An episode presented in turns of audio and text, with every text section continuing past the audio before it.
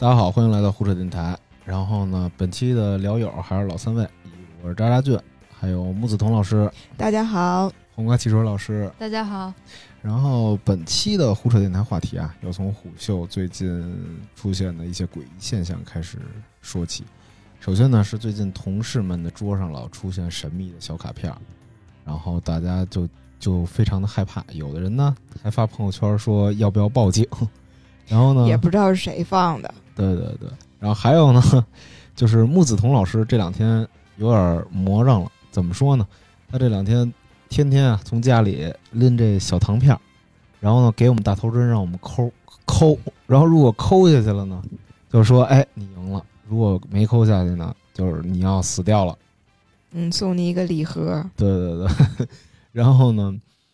最后呢，我这个后进生啊，就发现这个原来大家流行的这个东西叫《鱿鱼游戏》，是网飞上现在特别流行的一个剧。然后呢，它不仅仅是在中国火啊，就全球基本上都在为它疯狂。然后呢，今天大家就聊聊这部剧，聊聊这部剧到底好不好看，给大家提前种种草草，顺便呢，插聊今儿这嘴，对对对对，顺便呢再聊聊这背后的一些隐喻和一些有趣的彩蛋吧。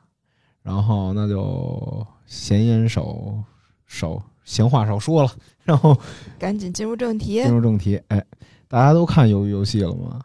看了，好看。全世界现在好像都在抠糖饼。嗯，这个鱿鱼游戏的，你就这个鱿鱼游戏，谁能给大家简单介绍一下这个具体，简单介绍一下这故事啊？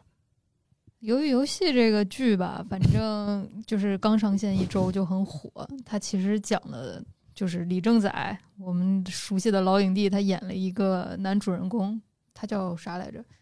程程其勋吗？对吧呃？对，程对双门洞的程其程对，双来自双门洞的 loser 程其勋，然后他赌马赌博，钱都赔光了，然后老婆也跟他离婚了，孩子也不跟他，然后他天天在家啃老，然后他妈摆摊卖菜，然后这个时候孔刘出现了，孔刘带着一个画片儿，就是我们小时候都玩过那个拍画片儿，他说你要是拍画片赢了，我给你十万韩元，输你我打你一巴掌。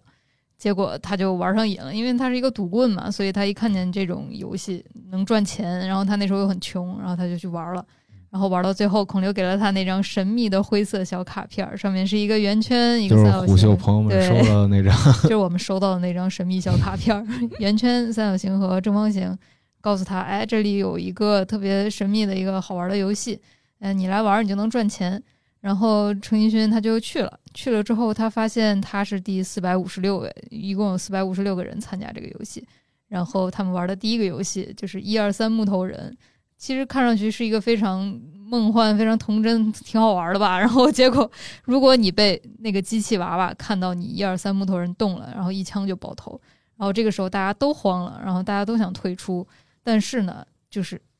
就是主办方说你可以退出，那你们回家吧。结果就是这些主角和配角们，他就他们最后都选选择回来，因为他们在外面欠了很多钱，就是身家可能欠了六十亿韩元之类的，然后没有办法，他们没得选择，因为人间才是地狱嘛，所以他们活着也没意思了，那我就接着去玩吧，没命就没命。然后回去了二百来号人，他们就接着开始玩，一直玩到第六个游戏。那中间有什么游戏，大家可以展开讲讲。大家印象最这里有一共啊，有我数了数，一共有六个游戏。对，呃，第一个是一二三木头人，然后第二个是抠糖，抠糖饼，抠糖饼。对，对对，然后第三个呢是拔河，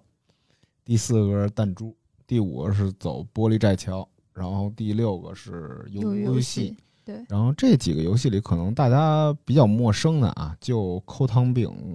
玻璃桥和鱿鱼游戏。所谓抠糖饼，就是拿那个小糖块儿，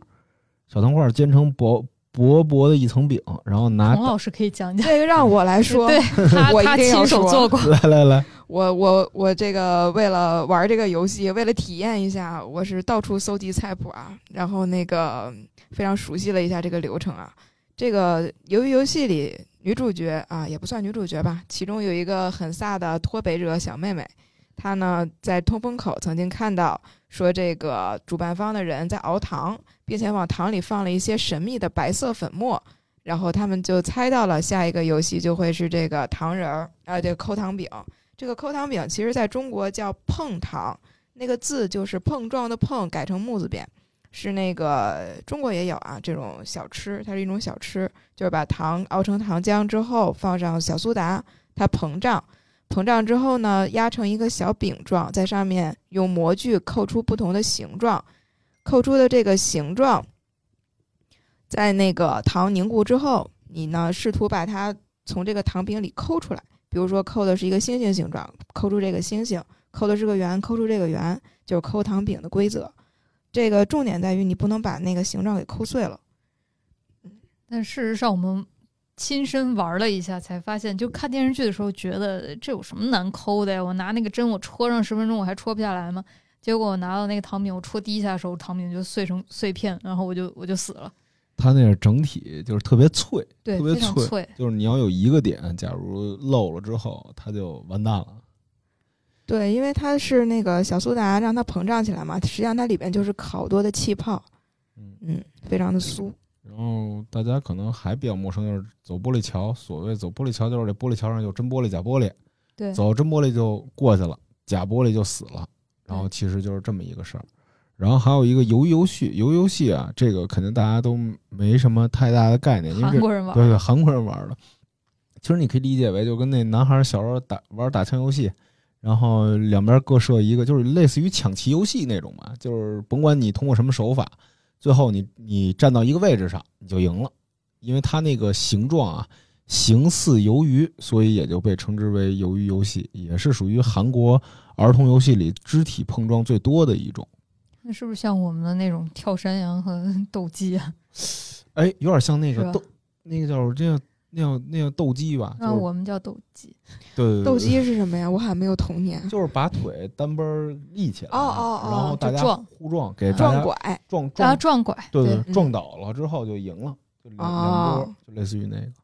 所以我我们之前一起看鱿鱼游戏的几个朋友就说，看到最后就说你就给我看这，那我前面那么热血沸腾的，然后到最后就这，那我们还不如一块儿斗鸡呢。呃，主要就是特刺激吧，对大，家说的那种感觉，就是人人类清除计划那种感觉对。对对对对，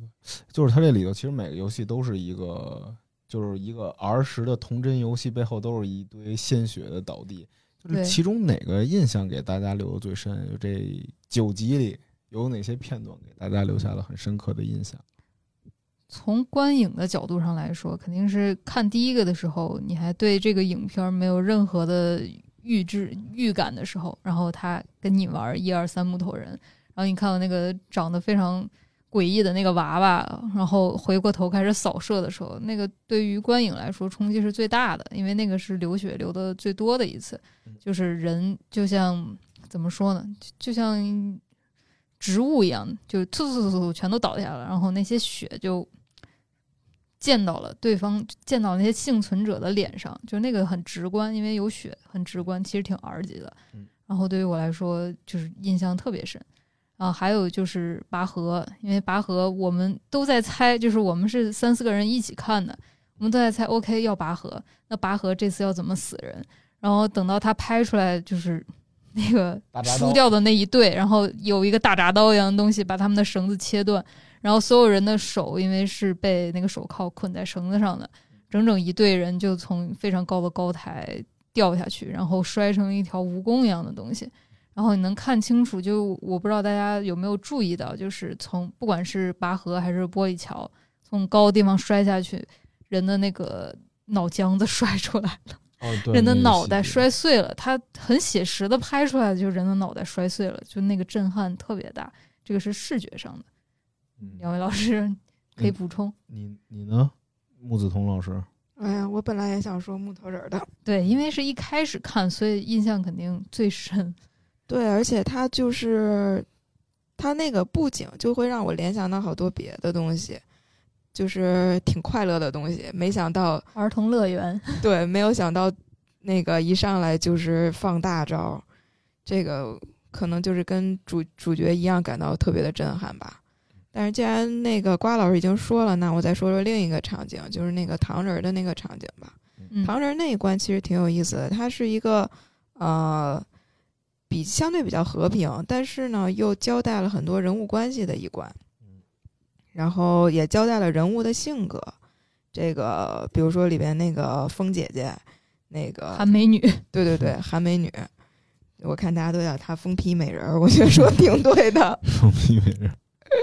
嗯，然后这个韩美女那个用打火机去烧去作弊这个段落，给我印象还蛮深刻的。啊、还有那个主角去舔那个糖，嗯，这个舔糖我一开始觉得他有点傻，我觉得这个好像没那么难。后来等我们做了，我们自己戳了糖之后，我们知道 就明白了他为啥吓成那样。对，那个真的太难了。我我自己我自己做糖饼，然后戳了一晚上，我没有一个成功的，我们家半罐糖都下去了。对，然后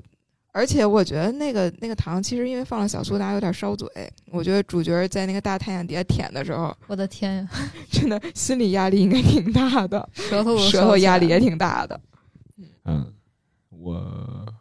我印象最深的是玩弹珠那一集，嗯嗯，就是玩弹珠那一集里有很多就是是展示两个朋友当面临绝对问题，就是生死问题的时候，这种友谊破裂的这种感觉。那一集很残忍。对对对对。然后，但是我就是他有很多嘛，就一个是主人公和一个老头儿，他骗老头儿弹珠，但老头儿其实心里明镜似的，嗯，对这是一个细节。还有一个细节是，有一个叫阿里和上佑，对，阿里和上佑，就是阿里啊，他的背景是巴基斯坦过来来黑在韩国打工打工的这么一人，属于社会弱势群体。这上佑属于韩国精英，中产，对对对对对，这大公司嘛，大大公司的一个中层中层这么一个东西。然后呢，他俩玩弹珠的时候，他就被他就输的不行了，输被巴铁兄弟给赢了。对对对对对，嗯他就急了，急了之后，他发现啊，他发现这个也不能通过暴力抢，因为游戏规则不允许暴力抢，他就突然心生一计，就开始跟阿里走感情路线，说咱们是兄弟，你听我的。这个游戏他没有说一定要赢，怎么着怎么着。然后呢，咱俩这样说，那个你去那边找一个人，那个具体说是什么，就反正你去找那个人，你相信我，然后咱俩都能活。支开了。就重点是咱俩都能活。然后他又弄了一系列操作，他说：“哦，你到时候走的时候容易丢，然后呢，我帮你做做一个小袋子吧。”他用一个小袋子捡花坛边石头代替那个弹珠，对，给搁搁起来，然后他自己把那个阿里的所有弹珠都拿走走了。对对对对。然后当时这个细节，就因为每人十颗弹珠嘛，有一个细节，阿里当时赢了他，呃，阿里当时用赢了他九颗弹珠，就马上就差一颗就要赢的时候，嗯，他没有管上佑要那一颗，但是最后上佑看阿里走了之后，把那一颗弹弹珠从兜里掏出来，放进那袋子里去的门口，就特别有意思。嗯，我觉得一方面是残酷吧，另一方面我觉得这背后挺有隐喻的，有可能隐喻了一些社会问题吧，就是劳工问题吧，就是一个底层的人他会被上面的这些话，就是他的管理者所蒙蔽，这样的，就所以还挺受感，用一些花言巧语骗得团团转，就被 PUA 了嘛，其对实，，命都没了。所以那一段我印象特别特别深。太可惜了，这集我都没敢，我都没敢正经看，我就是跳着看，然这后集反正弹珠这一集在网上的那个好评也是最大的，因为这里面有两个女生，那两个女生就是 这部剧的人性之光啊，就不知道大家还记得吗？最纯粹的最纯粹的人的之间的一个善良的那种感觉，就是一个女生叫智英，然后还有一个就是我们的脱北脱北的妹妹叫江晓。这两个女生发现自己分到一组之后，她俩没有立刻开始游戏。其实你一开始看的时候还觉得很莫名其妙，其他人都在开始玩弹珠、开始比赛的时候，他俩开始说自己的身世，然后说了整整这几十分钟，然后最后开始给对方交代后事儿，就是说他们都想的是对方活下来，然后我去死嗯，然后我让对方来照顾我的家人或者怎么样，都开始交代后事。然后这个时候，智英有交代过他的家庭背景，他的原生家庭，他父亲是一个基督教的神父，但是性侵了他嗯，就是打了他妈还是杀了他妈妈。好像是杀害了杀了他妈妈。对，然后最后他就告诉江晓说：“我在这个世界上就没有任何可以留恋的东西，我没有必要出去。但是你好不容易从北边过来，你肯定想拥有更好的生活，你有盼头，你有母亲，你有弟弟，你值得出去。所以最后这一段也是很多人都看哭了的一段，尤其是智英那样一个特别瘦小的一个小女孩，然后就真的就舍弃掉了自己的生命，然后最后那个枪就对准她的头，然后很多人都是在这儿看哭的。嗯，当时还有一个点，就就我觉得挺受不了的，就是他他他们那些人在里头就钢巴啊，那些钢巴就是啊，韩国钢巴，钢巴的好朋友啊，就是好兄弟、好瓷器这种人都在钢巴是什么呀？就是那个老爷爷给男主说钢布钢钢布钢布，对对，不是钢巴，钢布，钢布钢布大阪钢巴，哦，对钢布就是好兄弟嘛。就大家为了活下去而互相尔虞我诈的时候，这两特别个女孩儿讽刺啊。对对对，这两个人却就是主动扔下了嗯那最后一颗弹珠，就不比了。对对对对，然后就觉得人就觉得那种伪善吧。就昨天一晚上他们还在还在探讨这些事儿，第二天又成为了敌人，这种嗯，就特别讽刺，那个时候我还挺期待，就是他们俩最后都没有做选择，然后到最后规则会是什么样？没有想到，没有拍到这一点，对，就是没有拍到这一点，就是最终其实还是做出选择了。嗯，嗯，木子彤老师，您最喜欢谁啊？在这剧中？在这剧里边呀，嗯，我可能最喜欢那个巴基斯坦兄弟，就是特别可爱。对他就是呃浑呃一直浑身洋溢着阳光一般的那个笑容和那个对，感觉还没有被资产阶级社会侵蚀的那种笑容。对，他是那种特别，其实这人物挺单薄的，对，就是他太善了，他的那个一切都很积极嗯，然后他的遭遇也很凄惨，他那个沦落到这儿也没有什么个人品德上的问题。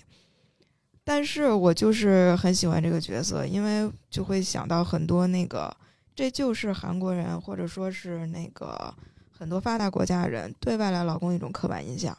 他们就觉得这些人单纯傻，然后挺乐天。对，而且很乐天。确实，我接触过一些这些个东南亚来的人，也是平常会给你一种那个笑嘻嘻的，总在笑嘻嘻的那种感觉。但实际上跟他们接触深了之后，你会发现，嗯，也并不是这样。他们像我们一样，有各种各样的忧愁啊，也有一些负面情绪啊什么的。嗯，但是电影把它不是，但是这个剧把它表现的这么单薄，我觉得很符合现在这种值得讽刺的这个韩国国情。所以我站这儿一票。呃，所以你们还从中读出什么彩蛋或者比较有意思的细节了吗？我就阿阿里这个人，我觉得就是他就是刻画的挺单薄，但是就是会让人喜欢。就一开始上佑给他打车钱，对，然后他就觉得就就打车钱其实就几十块钱，但是给了他这个几十块钱之后，他后后面把自己的命都搭搭上去了，因为他觉得这个老板就是好，他叫所有人都叫老板。他进去这个游戏之后，他看见上佑就觉得你你一定会就是接下来把我还是当一个兄弟朋友这样对我，嗯所以他就被骗了。而且上佑其实是一直跟他说：“你不要再叫我老板的人。对，上佑一直在跟他拉开距离，就是其实就感觉在细节里会告诉他，你不用这么相信我，就是但是他还是义无反顾的相信他。对而且就是，其实就最讽刺就是他一直记着那一万韩元的好，最后把最后把命给丢了，就其实是这样。然后我是觉得它里头其实每个故事都有一个隐喻吧，嗯就比如呃，从那个木头人开始，就是这些很多时候就是，嗯、你要如果把呃那个鬼的眼睛，就是那个小女孩的眼睛，就是那个嗯站在树边那小女孩眼睛比作一个那个监视器的话，就是很多人不是说像你想象中的那么 OK 的。就比如说，大家转身之前，大家都在好像在公平竞争，但你当啊背过去的时候，大家就有的人就开始躲在别人身后啊，拉别人头发，做这些小动作。对，就可以想象为那是一个呃小女孩象征着高高在上的上位者，然后观察你们后头这些庶民谁在往我的阶级赶。嗯如果我看见了，我就要把你消灭；但我没看见，你可能就可以。对对对，可以我可以作弊。对对嗯对，就是它其实就是一个不，就这这一点在后面那个抠糖饼里就更有体现了。对。他，给你一根嗯大头针，给你一个汤饼，旁边也有士兵在看着你，但他不管你任何手段。对，你可以作弊。对。对对。对。而且他在他作弊的时候，就是那个他作弊是有一个层层递进过程，就当那个那个就是那个黑社会的德秀，德秀，他的打火机烧，他一开始特别小心的在烧，但他最后就嗯。到他后来的那个暴力，就是他去杀别人、减少人数的时候，其实我觉得这是有一个逻辑关系在的，就他会发现哦，只要为了减少人数或者为了赢，我可以不择手段，是被默许的。对对对对，他就可以被理解，就是是一个被默许的过程吧。然后就是，二就是你会发现，如果把它把抠糖饼抠出中间那个图案作为一个成功的标志或者一个成功人士的一个东西的话，你会说，那他们成功的表现无无无非是作弊，然后或者是实力，要么就是机遇你赶上了，对对运气就可以让人胜利那种。然后拔河吧，拔河那个我觉得就是大家都在选男的，以为力量就可以解决一切，挺巧妙的，对但其实不是。最后是四两拨千斤那种。然后弹珠那就不说了，这肯定大家刚刚都聊了，就是人的伪善嘛，嗯，其实就是一万韩元的恩情和生死这种对撞，对，就是。还有一个玻璃桥，玻璃桥，就是从你是站在别人尸骨上前进的，就是要善于总结教训和经验，还有错误吧。对他这个情节设计的挺巧妙的，就是要让他们十六个人选顺序嗯，然后所有人就那个设计的很纠结，就主主角就在想啊，我到底是站零一还是站十六啊？然后纠结来纠结去，然后有一个小配角他说啊，我一辈子都活在别人身后的阴影里面，我这次就要当零零一号，我就是不管死还是怎么样，我要冲到第一个。然后结果一上来就是走玻璃桥，他真的太惨了。然后主角又成功的就就运气好够到了，最后，对，够到了最后就运气好。对然后最后一个鱿鱼游戏就是全文主旨的一个总总结吧，我觉得就是，对也是，他这个题眼，嗯，就是为了为了赢，人们不管你用什么手段，你只要赢了就好。对，我反正我是觉得这些东西吧，还有一些比较有意思的点，就可能是他们那个头上的符号，圆圈、三角和正方形，对对对，对就是这那个这有什么代表呢？就是那个东西，我一开始以为它取自于那个 PS 游戏机那种，真的很像 哦手柄上的那个 按键。但最后就感觉，然后最后就感觉他们那个就像一个社会结构一样，就三三层嘛，嗯，最底下的是劳工，然后是士兵和管理员这种。然后还有一个细节，我不知道你们注意没注意到，就是他们那些就是后来露出那些 VIP 们戴的面具，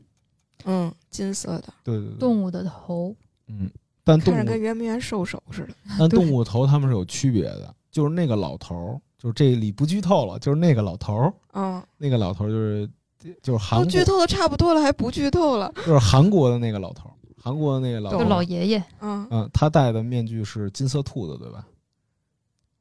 应该是吧？你你能记住，应该就是嗯，就是金色兔兔子，但是他后来来那几个外国人带的都是食肉性动物，有鳄鱼，有狮狮子、老，虎，对狮子、老虎这些，我怎么记得里边那中国角色带的是马呀？不是吧？我记得他带的好像是鳄鱼吧，嗯，行吧，好像是这样，好的。但有可能是不太 OK。反正就是动物世界呗，对，对就是他们都是食肉的。然后这部剧就咱们如果要让咱们打一分的话，你们会给几分啊？我觉得七分儿，七分儿八分吧。嗯。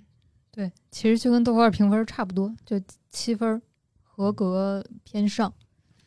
因为它确实很爽，对，就视觉上的爽，包括情节设计各方面，它的节奏感，它控制在这九集里面，它其实没有特别的拖沓，它的节奏掌握的很好，这是他爽的部分。就就算就是很多影评人啊、观众啊说，哎，你抄了这个，你偷了那个，但是你不可否认，它就是一部很成功的电视剧，商业电视剧，对商业电视剧，不然它也不会在全球范围内火成这样。包括他对血腥镜头的拿捏，还有一些呃视觉上的冲突，包括他设计的像纪念碑谷一样的那样一个内景，是有一些美学在的。对他各个方面审美都是在的。就即便他可能在主角这个人设啊，还有最后结局那个游戏，他可能设计的不够那么完美，但是我觉得七分七分以上是有的。嗯，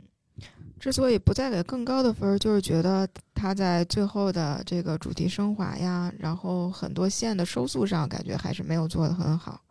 看到最后就没有那么带劲了吧？就是太虎头蛇尾了。就是我前面都热血沸腾的，你就给我整个这，最最后就最后一集，我觉得我记得我们看的非常的莫名其妙，就是主角和那个上佑他们俩男一男二之间的一个就是对话对话，然后最后上佑牺牲了他自己，但其实就很多人已经讨论过了，就作为一个很。很精致利己的一个中产，他已经杀了那么多人，他放弃了那么多东西，他活到了最后一个游戏，他会轻易的去自杀，然后满足他的好朋友，就是李正宰演的那个人嘛？就这个人设就有点怪，所以就大家很不满最后的结局。包括李正宰演的那个叫什么来着？程其勋，双门洞程其勋，他赢了钱，然后他就陷入了低谷。然后也不去管我，我和我的朋友最在意的是，就是你为什么就是赢了钱之后，人家江晓还有那个上佑交代你的后事儿，你赶紧去办呀，把我们看的着急的，说他怎么还在喝酒，他怎么还在颓废？哦，对对对，他拿了那么多钱，他赶紧去办事儿啊，就给我们看的超级着急。对，我也差点以为他要把钱都捐到慈善机构了。对，我以为他不要这个钱了，我还以为他就从此要变成一个老乞丐，然后把钱都已经就就全扔汉江里。我说那那你的两位朋友给你交代的后事儿你还没办？好好在后来最后还是办了，虽然办的不是很靠谱，就办的也挺怪的啊，就把他弟弟交给了那个声优他妈，好嘛，那就你一个人走了，留一大箱子钱你就走了，就是很让人诟病的一个设计，反正。嗯，特别的奇怪最后一集，但是我觉得最后一集可能是为了第二季在做准备，感觉埋了很多给第二季的伏笔。但是啊，他这个导演这两天又说他不打算拍第二季，因为第一季拍的太累了。对，他说第一季拍的太累了。哈，对，他说他不打算拍第二季，但是很多东西都没有交代清楚，包括啊，对我还想起来一个什么，就是长得非常像许光汉的那个警察，嗯，就是李秉宪的弟弟，演的是李秉宪的弟弟，他就是一直跟。就是游戏那条线是双线并行的，他那条线他那条线太薄了，太薄了。就是你把它设计出来，然后最后一枪崩了，然后 也不交代啊，那这个警察是死了呢还是没死呢？他还调不调查了？他打不打算把这个窝点给端了呀？对啊，他到底要怎么样啊？也没交代。然后现在告诉我们不拍第二季了，就唉，我觉得他就是傲娇一下，肯定会有铺到这儿了，真是。我就一直觉得警察那条线就是哥哥没舍得杀他，因为哥哥平常都爆头嘛，对弟弟那一枪是打肩膀上了，对，而且掉牙肯定不会死啊，对啊，就是就是你你还以为就最后一集总该给我交代一下这哥哥哥弟弟之间到底是怎么回事啊，结果也没出，就就完了。而而且我觉得他他哥哥那儿设计还有一个 bug，就他哥哥看来就是一个非常非常就是就是怎么说呢，就是。精准的人吧，对，精准准确的人，就是不留不留纰漏的这么一个人。但他故意在他那考试房里留了一张那名片，好像就让他弟故意找着他似的。对，就是也没有交代清楚是不是故意想让他弟去营救他，还是怎么样。就是他那么一个什么什么名，就是在开始的时候，最开始第一二集的时候，他的弟弟找不见他哥了，然后去他的那个书房还是卧室，就翻他的东西，然后就是那个鱿鱼游戏的名片。就放在桌子上，等着他弟弟去看见一样。所以他哥是那个面具人，在这一届游戏里才消失的，是吗？应该消失很久，没没交代清楚。但他哥是前 前几届的冠军，对，没交代好像又是最近才发现他消失。对，就是这这个就设计的非常的有 bug。对，就而且也没有交代，就是就是李秉宪演的那个面具的哥哥。他为啥就是作为一个第一名，他肯留下来服务，为这些 VIP 们服务，成为了一个服务者，从一个参与游戏的人变成一个管理人，就是这中间他经历了什么也没有说。他这肯定是为第二季做铺垫，铺垫。但是他我觉得他砍的地儿不是砍的特别好，就比如我哥就是从把它看一本书来说吧，就是我觉得。就可能卡在就是 VIP 给它放到第二季再去聊，说第一季你就演这个残酷性、复杂性什么的，就整个 VIP 的情节都不要了，是吗？对对对，我我就觉得你就展示这个故事很很奇怪，但是然后就观众自然而然有疑问了、好奇了，就是哎，那是谁在主宰这场这场比赛？第二季，请看第二季。你都安排明白了。没有没有，我是说，如果是我我要看的话，我觉得这么看会更吊我。我倒是觉得他可能多说一点会更好，就是把弟弟的生死交代一下，然后那通电话给警局的电话和资料发没发出去，对打，没我也，很关心。对，把这个稍微交代一下，然后第二季我们就会知道哦，第二季会有警局线加入进来，嗯，嗯。而且这个里面就是不是有一个情节，这个呃零零一号那个老爷爷那个失禁了，然后这个主角跟他换了衣服，啊，对，就相当于老头拿到了四五六号，然后主角变成了零零一号，嗯这也就暗示主角第二季再来的时候，我觉得啊，他是零零一，对他就是零零一了，他不是对还要作为游戏参与者进来吗？对嗯，然后那他可能在第二季就是一个 leader 型的状态，他可能跟第一季的状态就不太一样了。是有这个可能。赶紧拍第二季吧，难受死了。解决一些问题。对，对，我们已经替他安排好了，希望那个导演注意一下。明天就去网飞上班。虽然有种种的那个漏洞嘛，但是还是就是一些 bug 吧，但是掩盖不了它的火。就是包括他那个纸片上的电话已经被人打爆了，是吧？哦真的，那个电话真的被人打，了。那个电话有人使。然后这事儿不是出了之后，他不是向网飞索赔吗？嗯哦然后那个，然后这事儿还引起了好多政党，韩国政党关关注。韩国国家革命党名誉代表一个叫许晶宁的人说要花一亿韩元把他的电话号给买下来，也不知道为啥，买干嘛了干 他要办这游戏啊？我不知道，反正就要买。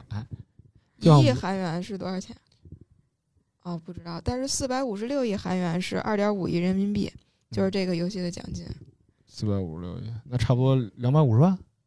或者二十五万，差不多算。算算不明白。算不明白，脑子不好使。脑子不好使，就就反正就挺多一笔钱要买这电话号。好的，然后还有还有就是网上现在特别流行，就是没事儿印那个 卡片儿对，当名片儿使。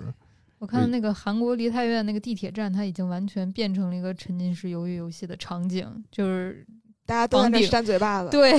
它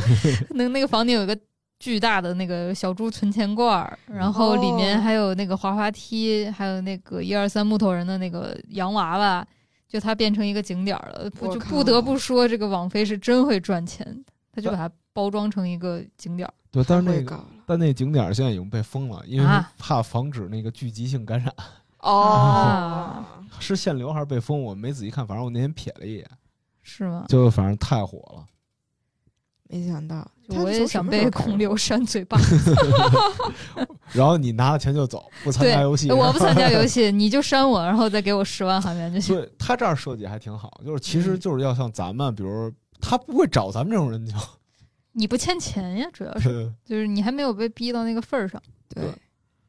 嗯但是就话说回来啊，就大家发现没发现，就是这两年甭管是游戏啊还是电影，因为它这个电影本来属于大逃杀式的叙事叙事结构嘛，有没有大家发现有没有特别特别多变多？然后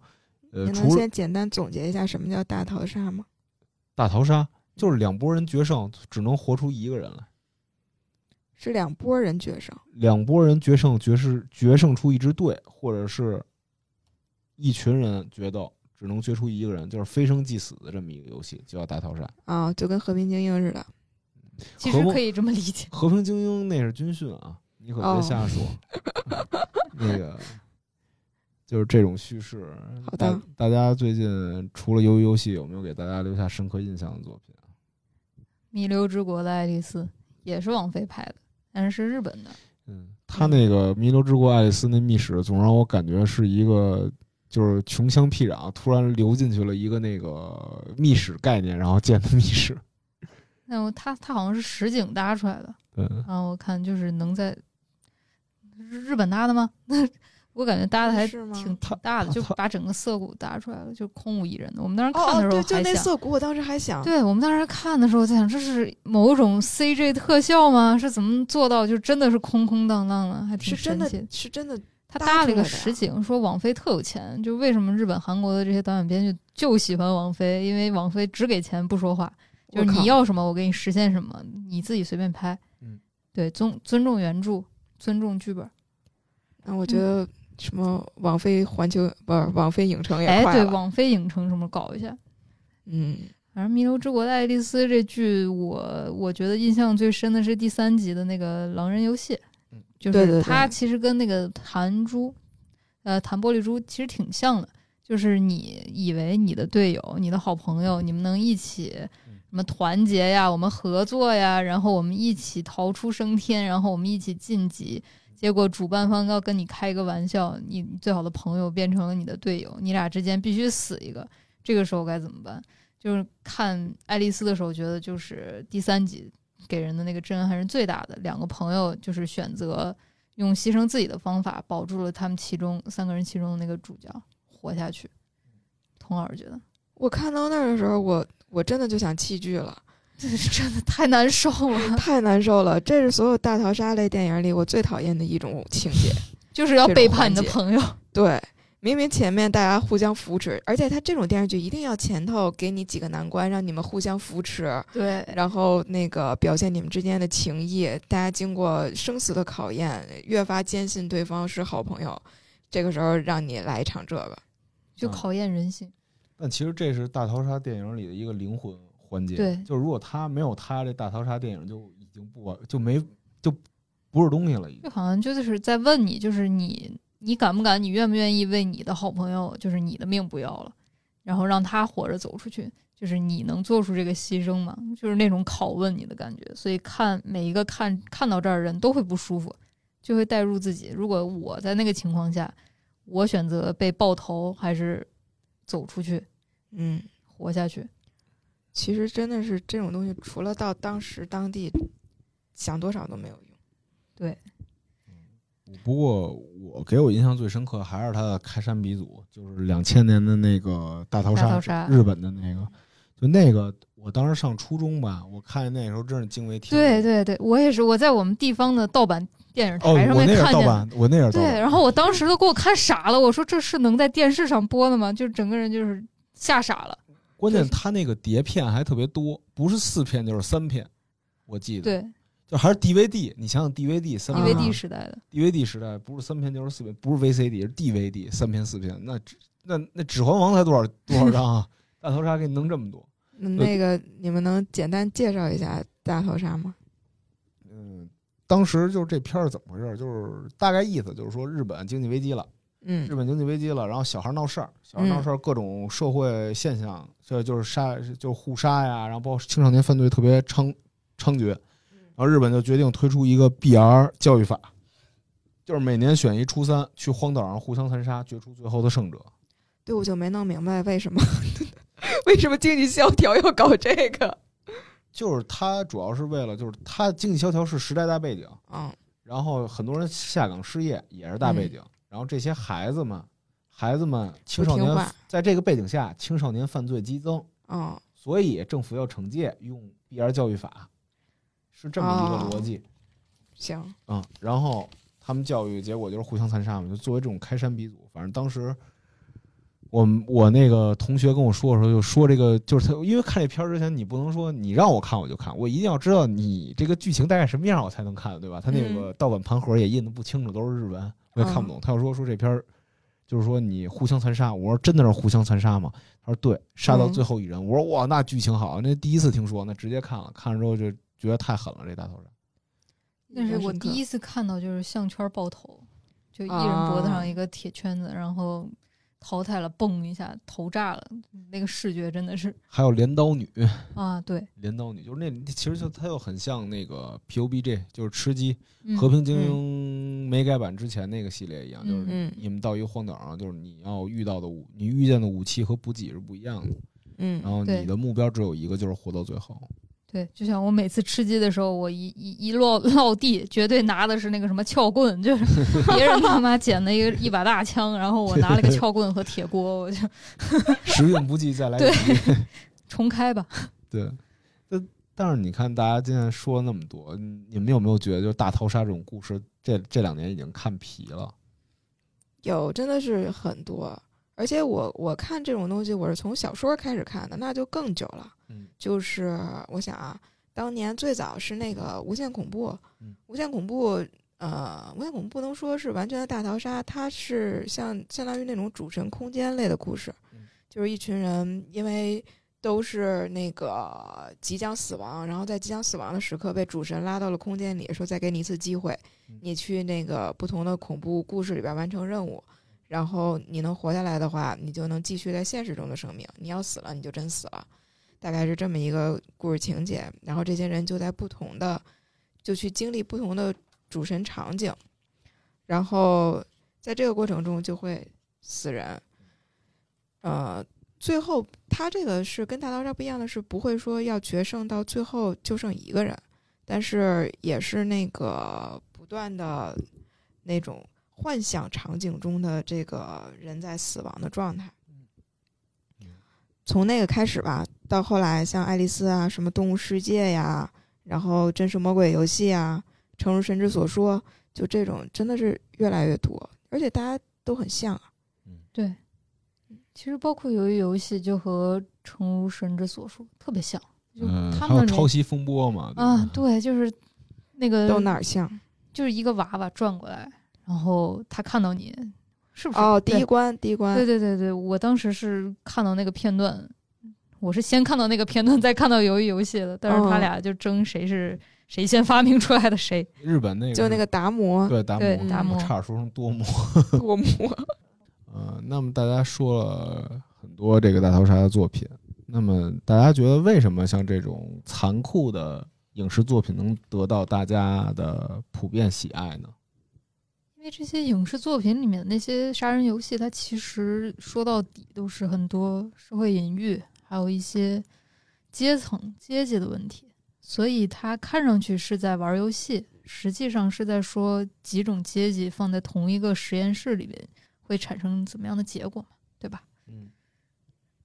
比如呢，这次由于游戏，就咱们远的不说，就拿鱿鱼游戏来说吧。然后您从中看出了什么样的社会隐喻，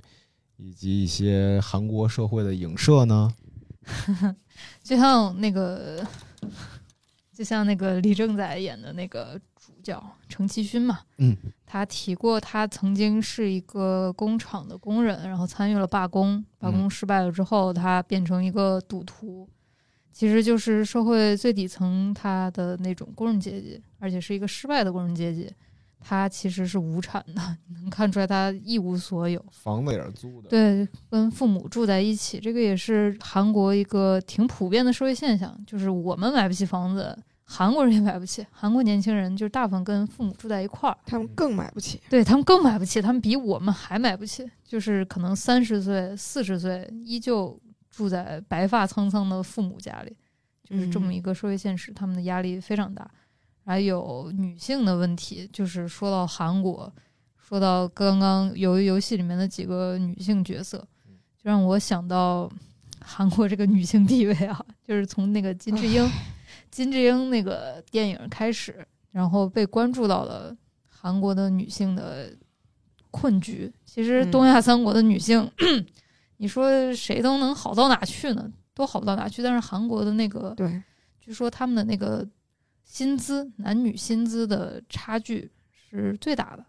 啊，是这样的吗？对他那个比例是最大的，就是同工不同酬这个问题。扎老师觉得，我觉得他们这个细节的我也谈不上了，但是我就觉得它里头一些点吧，比如像那个最让我感触的就是在家啃老的那个细节，其实就是买不起房嘛。就是你看着这个片儿的时候，你就像看一面镜子，就想有时候会想起自己如果置身其中会怎么样。然后他还有一个细节说，呃，我是给了这些人机会，的确啊，就是对于这些人来说，他们没有任何改变的可能性。就是上位者说：“我给你的机会。嗯，嗯，对，而且掌权的人设计这个游戏，他们坐在一个大厅里面，就是高高在上的看这个游戏的参与者一个一个死掉，嗯然后他们还要说这个游戏我设计的非常公平，这个也是就是由于游戏一直被讨论的一个点，就是他们这个游戏从头到尾在强调我们要公平，我们要让所有参与者都公平的竞赛，但其实不存在公平。它充满了不公平。对 但是就是如果纯粹讲来说的话，就是嗯如果你要把，就是因为咱们玩过很多传统的竞技项目嘛，比如足球也好啊，呃，嗯或者是游戏也罢，这个比喻可能不太恰当。就是你在传统的对抗中，呃，基本上是强调记忆的东西，基本上就是弱者恒弱，强者恒强的这么一个格局。但是在这里头，就像玩那个吃鸡类游戏，比如说小时候大家玩 CS，你枪法没人练得好，你永远都不可能就是，就你虽然可能贴近他，但人家也在成长，就你很难超过他。对，但但但是吃鸡它之所以风靡，就是它它虽然只有一张地图，但它有无限可能性。就是你落地落地的那一刻啊，你落地那一刻，就像维宁说的，你拿到铁锹还是大枪这件事儿说不定的。你要是一就哪怕你是一个没有酒精酒精游戏战阵的一个人，但如果你的棋手特别好，你还是有几率干掉那些世界名手的。就是骑手，你是说骑车的记忆吗？呃，不是不是，就是名手，就是那个世界有名的选手这种感觉。嗯嗯，就因为你你你骑手，骑手意思就是你，骑手意思就是你 开局是吗？对开局骑哦手，骑开手开开局开哦，明白了，我以为是那个挥动大旗的那个，或者是骑东西的那个。我我听懂了，就是嗯开局，对对就看开局拿到的是什么。对，就像你在你在这个游游戏里也一样，就是很多不确定性让。就是曾经你觉得他什么都干不成的人，他有可能就拿到这四百五十六亿大奖。就像，呃，他获得奖的时候，那个戴面具的人跟他说：“我一开始没看好你，但最后是你拿了大奖。对，就充满了不确定性。对”对对，其实也像是真正的社会上的一种状况吧。嗯，就有时候运气也是运气的很重要成分，对，然后我觉得印象比较深的是他们那个有一种呃，就是这里面凡是鲜活的人都是这些底层人，他们是有血有肉的一个状态。然后那些管理层或者说是监视层，乃至于那个操控他们的那些大富豪 VIP，他们其实都是非常符号化的。这也就像是底层人去仰望上面人的那种感受。那些人同样是有一种底层人在想象上层人的那个状态，他们如何操弄生死，他们如何那个荒淫无度，然后他们如何的那个啊、没有人性啊，像就像一个符号接着另一个符号的感觉。对，所以他设计的每一个人戴着他那个动物面具，他们是野兽一样的一个符号，对，对，就是食肉动物。但是参赛者他全都变成了一个个数字，没有名字。嗯，记得有细节是他们在玩游戏的过程中说：“我们来交换一下彼此的真实姓名吧，不然就是玩了一场，我还不知道你叫什么。嗯，一个一个全都是零几几、零零一啊、零几几的嗯，没有数，没有没有没有名字。那实际上就是一个人性存在的觉醒。嗯而且，呃，我觉得就是还有一个点吧，就是，呃，其实你有时候看这个鱿鱼游戏的时候，你就会想，就是大家看那个津津津津有味儿的，但是它要如果真实发生的话，就嗯你要看它的话，似乎也不会就是有什么感受吧。就是虽然这个看着很惊险刺激的，就是它后面的那些比赛啊，包括大家互相杀杀伐这种，就看着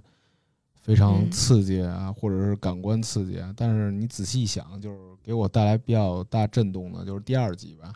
地狱那一集，名字叫地狱的那一集，就是他们一开始发现这游戏这么残酷，都选择回家，但是发现现实世界才是更残酷的。然后就选择回去。对对对对对，所以要当然不存不存在这种绝对的可能性啊，但是要是假设，假如咱们是这种已经毫无希望、身身背欠款这么多钱的话，嗯，嗯，你会去玩这个游戏吗？哎呀，这真是一个好难回答的问题啊！我肯定不去，我好死不如来活着。对，是哪一个原著里面是爱丽丝还是什么？就说，呃，对那个财财富就是有钱那个阶级的一个最大的蔑视，就是穷苦阶级的绝望。就是是 我，啊就是说，就是我可能会选择跟那个死掉的智英一样，就是我不玩了，要杀了吧，就是那种、嗯那种心态。就是如果说无产阶级或者穷苦阶级他积累了一定的绝望，他可能就会像里面那个女性角色智英一样，就是你们玩儿，我可以牺牲掉我的性命去换你的晋级，嗯，你去抢那个钱吧。他实际上也是成就了自我的一个高光时刻。对，就是因为他，绝望嘛。就是瘫着 嗯对瘫着瘫着躺着那对对对躺着，这其实呢，现在很多时候他都是能找到现实的印证吧。对，但是如果其实如果我想过这个问题，如果要把我逼到那种情况下，就是我有各种问题，然后这些问题都是可以只是钱的，就是我只要有足够钱能解决现在所有的烦恼。嗯。然后，但是我同时呢又被逼到绝境了，我觉得我可能会，而且我觉得很多人都会，因为就是到那种情况下，就是你所有机会都没有了，就是你要就是你就是进进前进也是死，后退也是死的前提下，就是可能会想着为什么不再去赌一把呢？会有那种赌徒心态，就是万一我赌赢了呢？对而且尤其是身后还有你的家人，你需要为他们去赌一把的时候，对，所以在网上 还有一个说法，说这鱿鱼游戏是一个是一个呼吁大家好好理财的电影。别欠钱，就是不要像上佑一样去炒期货，炒期货会让一个中产一无所有，烧煤自杀。对，对也也不要去赌马。也不要去赌马。就别当赌棍，别别信。然后反正这个电影就是这样，然后希望大家就还是有一看的，我觉得。非常虽然我们已经给大家都说的差不多了，但是还是非常值得看。然后我觉得在里头大家应该都能找到自己的共情点，一定能。对，嗯，行，那本期互扯电台就到这儿，好嘞，哎，大家十一快乐，好好玩，十一快乐，拜拜拜拜。